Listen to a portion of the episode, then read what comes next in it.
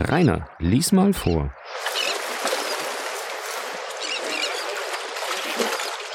Kapitel 8 Simbad, der Seefahrer Am Anfang des Jahres 1838 befanden sich in Florenz zwei junge Leute, die der elegantesten Gesellschaft von Paris angehörten. Der eine war der Vicomte Albert von Morcerf, der andere der Baron Franz de Pigné. Sie hatten verabredet, den Karneval dieses Jahr in Rom zuzubringen, wo Franz, der seit beinahe vier Jahren in Italien lebte, Albert als Cicerone dienen sollte. Albert wollte die Zeit, die er noch vor sich hatte, benutzen und reiste nach Neapel ab. Franz blieb in Florenz. Als er einige Zeit das Leben, das die Stadt der Medici bietet, genossen hatte, kam es ihm in den Kopf, da er Korsika, Bonapartes Wiege be bereits besucht hatte, auch Elba, diese berühmte napoleonische Station, zu sehen.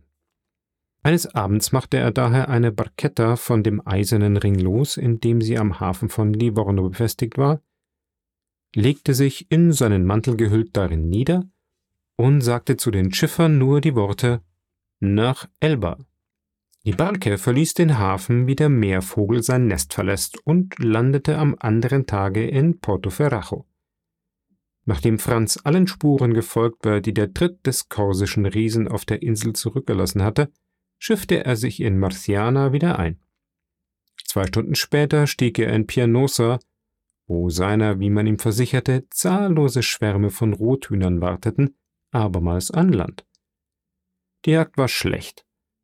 Franz schoss nur ein paar magere Hühner und kehrte übler Laune in seine Barke zurück. Oh, wenn Eure Exzellenz wollen, sagte der Patron zu ihm, könnten Sie eine schöne Jagd machen. Wo denn? Sehen Sie jene Insel, sagte der Patron, den Finger nach Süden ausstreckend und auf eine kegelförmige Masse deutend, die in den schönsten Farben mitten aus dem Meer aufstieg. Was für eine Insel ist das denn? fragt Franz. Die Insel Monte Cristo, antwortete der Livornese. Was für Wildbret werde ich dort finden? Tausende von wilden Ziegen. Die davon leben, dass sie an den Steinen lecken? versetzte Franz mit ungläubigem Lächeln. Nein, davon, dass sie Heidekraut, Myrten und Brombeerstauden abweiden. Aber wo soll ich schlafen? Auf der Erde, in den Grotten oder an Bord in ihrem Mantel. Auch können wir, wenn es Eure Exzellenz so haben will, unmittelbar nach der Jagd wieder absegeln. Sie weiß, dass wir bei Tag und bei Nacht fahren können und neben den Segeln auch Ruder haben. Da Franz noch Zeit genug blieb, um wieder zu seinem Gefährten zurückzukehren, nahm er den Vorschlag an und rief dem Patron zu Also, vorwärts nach Monte Cristo. Der Kapitän gab die geeigneten Befehle, man legte sich gegen die Insel und näherte sich ihr rasch. Je näher man kam, desto mehr trat das Eiland wachsend aus dem Schoß des Meeres hervor, und durch die klare Atmosphäre der letzten Strahlen des Tages unterschied man die Masse der aufeinander gehäuften Felsen, in deren Zwischenräumen das rötliche Heidekraut und die grünenden Bäume sichtbar wurden. Sie waren noch ungefähr 15 Meilen von Monte Cristo entfernt, als die Sonne hinter Korsika, dessen Berge rechts zum Vorschein kamen, unterzugehen anfing. Eine halbe Stunde nachher herrschte völlige Finsternis. Zum Glück befanden sich die Schiffe in einer Gegend des toskanischen Archipels, das sie aufs genaueste kannten, denn inmitten der Dunkelheit, welche die Barke umhüllte, wäre Franz sonst etwas beunruhigt gewesen. Es war ungefähr eine Stunde seit Sonnenuntergang vorüber, als Franz auf eine Viertelmeile links eine dunkle Masse zu erblicken glaubte, doch es ließ sich durchaus nicht unterscheiden, was es war, und er schwieg, weil er dachte, es seien vielleicht nur schwebende Wolken und die Matrosen würden ihn auslachen. Nun aber wurde ein heller Schimmer sichtbar und Franz rief Was bedeutet jedes Licht? Still, sagte der Patron, es ist ein Feuer. Ich glaubte doch, die Insel sei unbewohnt. Sie hat keine feste Bevölkerung, doch dient sie manchmal als Aufenthaltsort für Schmuggler und für Seeräuber, fuhr Gaetano fort. Deshalb habe ich Befehl gegeben, daran vorbeizufahren, denn das Feuer ist, wie Sie sehen, nunmehr hinter uns. Mir scheint, dieses Feuer muss uns eher Sicherheit gewähren als Unruhe verursachen. Leute, die gesehen zu werden fürchten, zünden kein Feuer an. Oh, das will ich nicht sagen, entgegnete Gaetano. Wenn Ihnen die Lage der Insel genau bekannt wäre, würden Sie wissen, dass dieses Feuer weder von Korsika noch von Pianosa, sondern nur von der offenen See aus bemerkt werden kann. Ihr fürchtet also, das Feuer kündige uns schlimme Gesellschaft an? Darüber muss man sich Gewissheit verschaffen, erwiderte Gaetano, die Augen beständig darauf heftend. Hierauf beratschlagte Gaetano mit seinen Gefährten, und nach einer kurzen Unterredung wendete man stillschweigend das Schiff.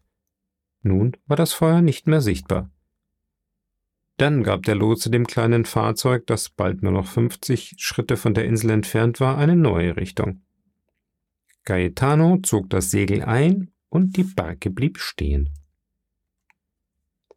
Dies alles war mit der größten Stille vor sich gegangen, und man hatte seit Änderung der Richtung keine Silbe an Bord gesprochen. Gaetano, der die Expedition vorgeschlagen, hatte auch die ganze Verantwortlichkeit übernommen. Die drei anderen Matrosen wandten kein Auge von ihm, während sie die Ruder richteten und sich offenbar bereit hielten, die Flucht zu ergreifen, was bei der großen Dunkelheit nicht schwer sein konnte. Franz untersuchte seine Gewehre, zwei Doppelflinten und eine Büchse, mit seiner gewöhnlichen Kaltblütigkeit. Dann wartete er, auf alles gefasst. Inzwischen zog der Patron seine Kleider bis auf die Hosen aus und legte einen Finger auf die Lippen, um den anderen Stillschweigen anzuempfehlen, ließ sich in das Meer hinabgleiten und schwamm mit solcher Vorsicht nach dem Ufer, dass es nicht möglich war, auch nur das geringste Geräusch zu hören. Man konnte seine Spur nur an der leuchtenden Furche verfolgen, die seine Bewegungen verursachten. Bald verschwand auch diese Furche, Gaetano hatte offenbar das Land erreicht. Eine halbe Stunde lang blieben alle auf dem Schiff unbeweglich.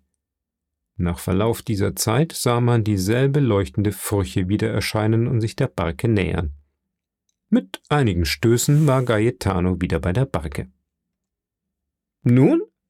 Fragten gleichzeitig Franz und die drei Matrosen. Es sind drei spanische Schmuggler, die zwei korsische Banditen bei sich haben, Gut, so viel sind wir auch gerade. Unsere Kräfte sind, falls die Herren schlimme Absichten haben sollten, gleich. Also, auf nach Monte Cristo. Ja, Exzellenz, doch Sie werden mir ohne Zweifel erlauben, dass ich einige Vorsichtsmaßregeln nehme? Freilich, mein Teurer. Sei weise wie Nestor und klug wie Odysseus. Ich erlaube es euch nicht nur, sondern ich ermahne euch dazu. Still also, sagte Gaetano. Alle schwiegen.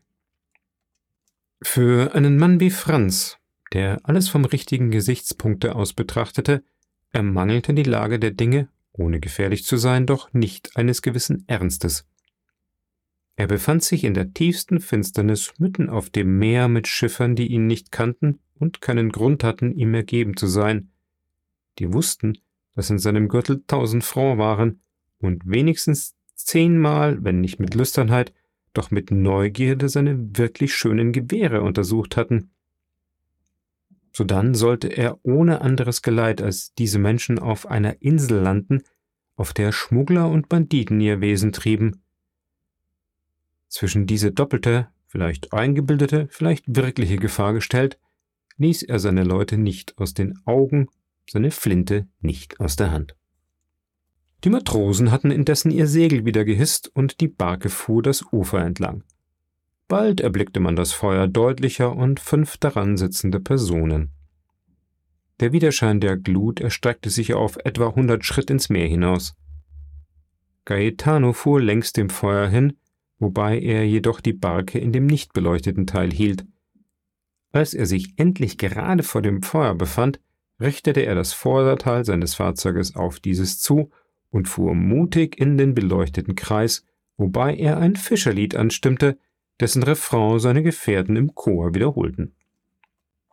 Bei dem ersten Wort des Liedes erhoben sich die um das Feuer sitzenden Männer und näherten sich dem Strand, ihre Augen auf die Barke heftend, deren Besatzung zu erkennen und deren Absicht zu erraten sie sich sichtbar anstrengten. Sobald sie sich genügend überzeugt hatten, setzten sie sich, einen Mann ausgenommen, der am Ufer stehen blieb, wieder um das Feuer, an dem man eine junge Ziege briet. Als das Schiff bis auf zwanzig Schritt zum Land gelangt war, rief der Mann am Ufer in sardinischer Mundart Wer da? Franz spannte kaltblütig seine Doppelflinte. Gaetano wechselte mit dem Mann am Ufer ein paar Worte, von denen der Reisende nichts verstand, die aber offenbar seine Person betrafen. Will Eure Exzellenz sich nennen oder inkognito beibehalten? fragte der Patron. Mein Name muss diesen Leuten völlig unbekannt bleiben, antwortete Franz. Sagt ihnen ganz einfach, ich sei ein Franzose, der zu seinem Vergnügen reist. Als Gaetano diese Worte wiederholt hatte, gab die Schildwache einem von den am Ufer sitzenden Männern einen Befehl. Dieser stand sogleich auf und verschwand in den Felsen. Es herrschte tiefe Stille. Jeder schien mit seinen Angelegenheiten beschäftigt, Franz mit dem Ausschiffen, die Matrosen mit ihren Segeln, die Schmuggler mit ihrer jungen Ziege. Doch bei aller scheinbaren Sorglosigkeit beobachtete man sich gegenseitig scharf. Der Mann, der sich durch die Felsen entfernt hatte, erschien plötzlich wieder von der entgegengesetzten Seite. Er machte der Schildwache mit dem Kopf ein Zeichen, diese wandte sich um und sprach nur die Worte Saccomodi. Das italienische Saccomodi lässt sich nicht übersetzen. Es bedeutet zugleich Kommt, tretet ein, seid willkommen, tut, als ob ihr zu Hause wärt, ihr habt zu gebieten. Die Matrosen ließen sich das nicht zweimal sagen. Mit vier Ruderschlägen berührte die Barke das Land. Gaetano sprang ans Ufer, wechselte leise noch ein paar Worte mit der Schildwache, seine Gefährten stiegen ebenfalls nacheinander aus und die Reihe kam an Franz. Er trug selbst eine von seinen Flinten, Gaetano hatte die andere, einer von den Matrosen hielt seine Büchse.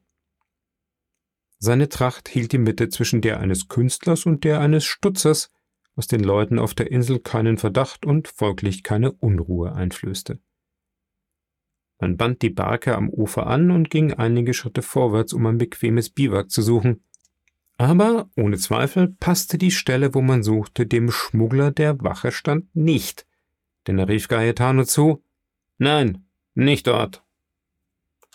Gaetano stammelte eine Entschuldigung und schritt ohne Widerspruch in entgegengesetzter Richtung fort, während zwei Matrosen, um den Weg zu beleuchten, Fackeln am Feuer anzündeten.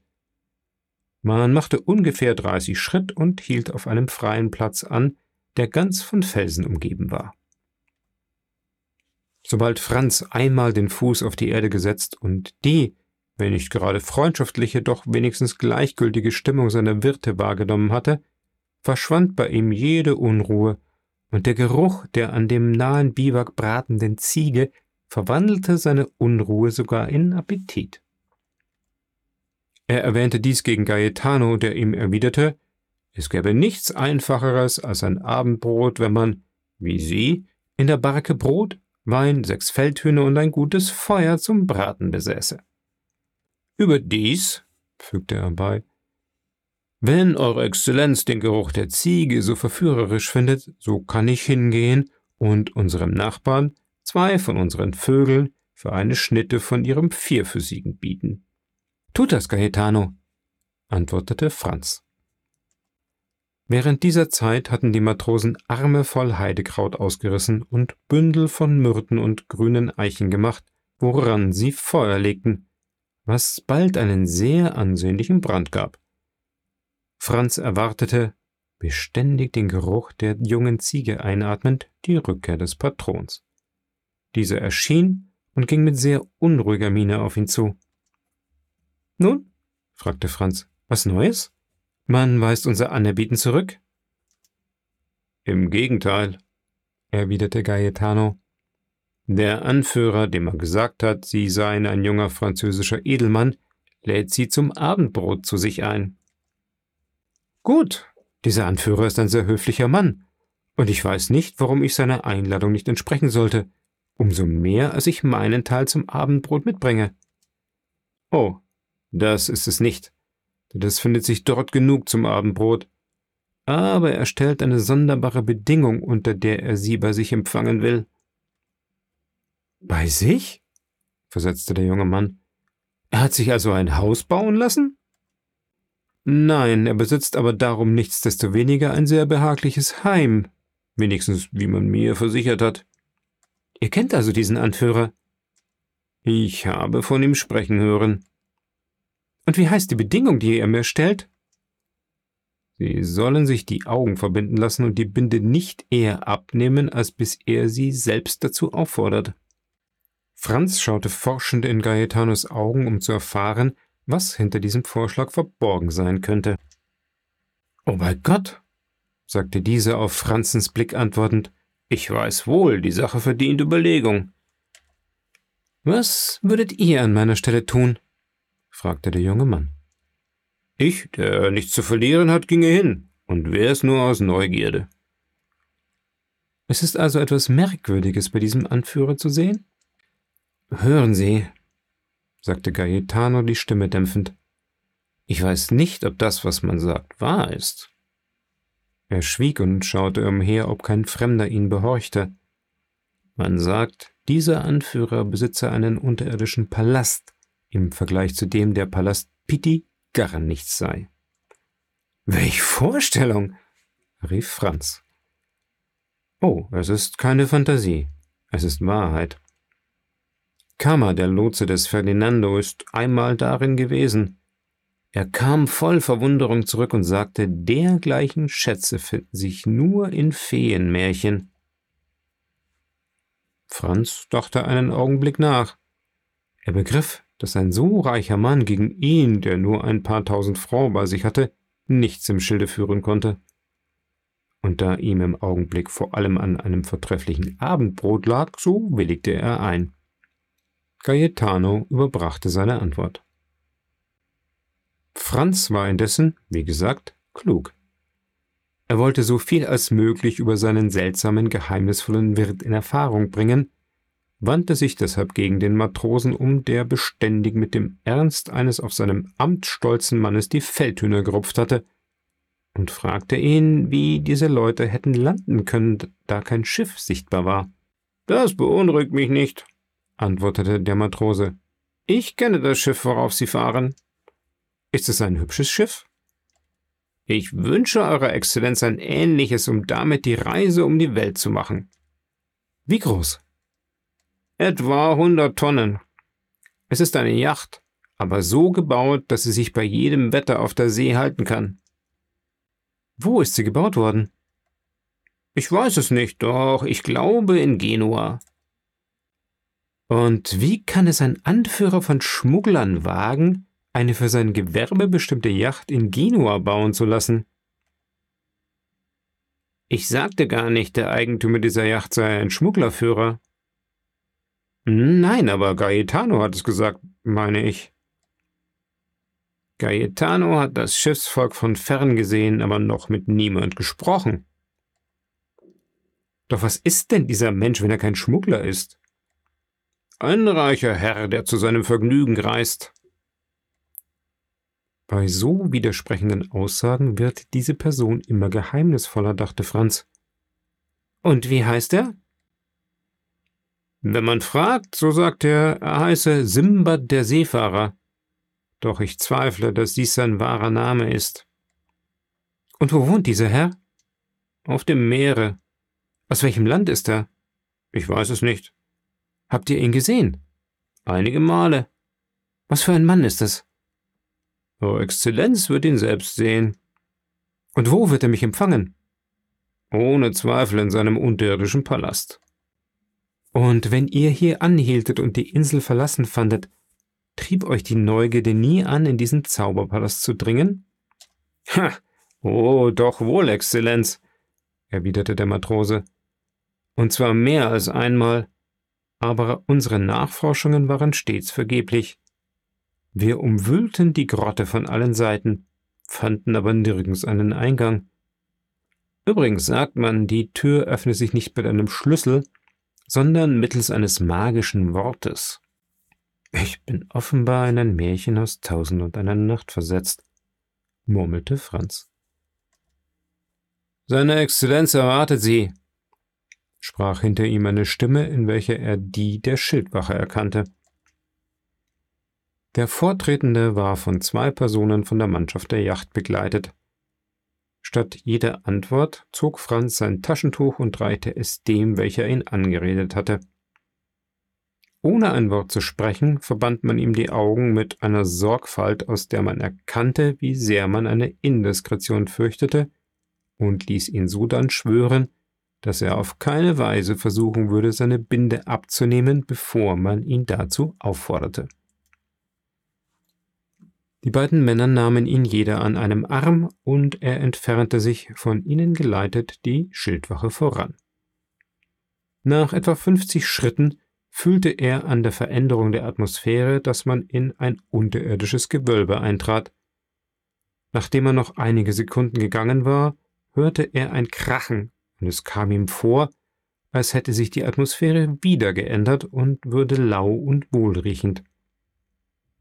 Endlich fühlte er, dass seine Füße auf einen dicken, weichen Teppich traten. Seine Führer verließen ihn. Nach kurzem Stillschweigen sagte eine Stimme in gutem Französisch, obgleich mit fremder Betonung Ich heiße Sie willkommen. Sie können die Binde abnehmen.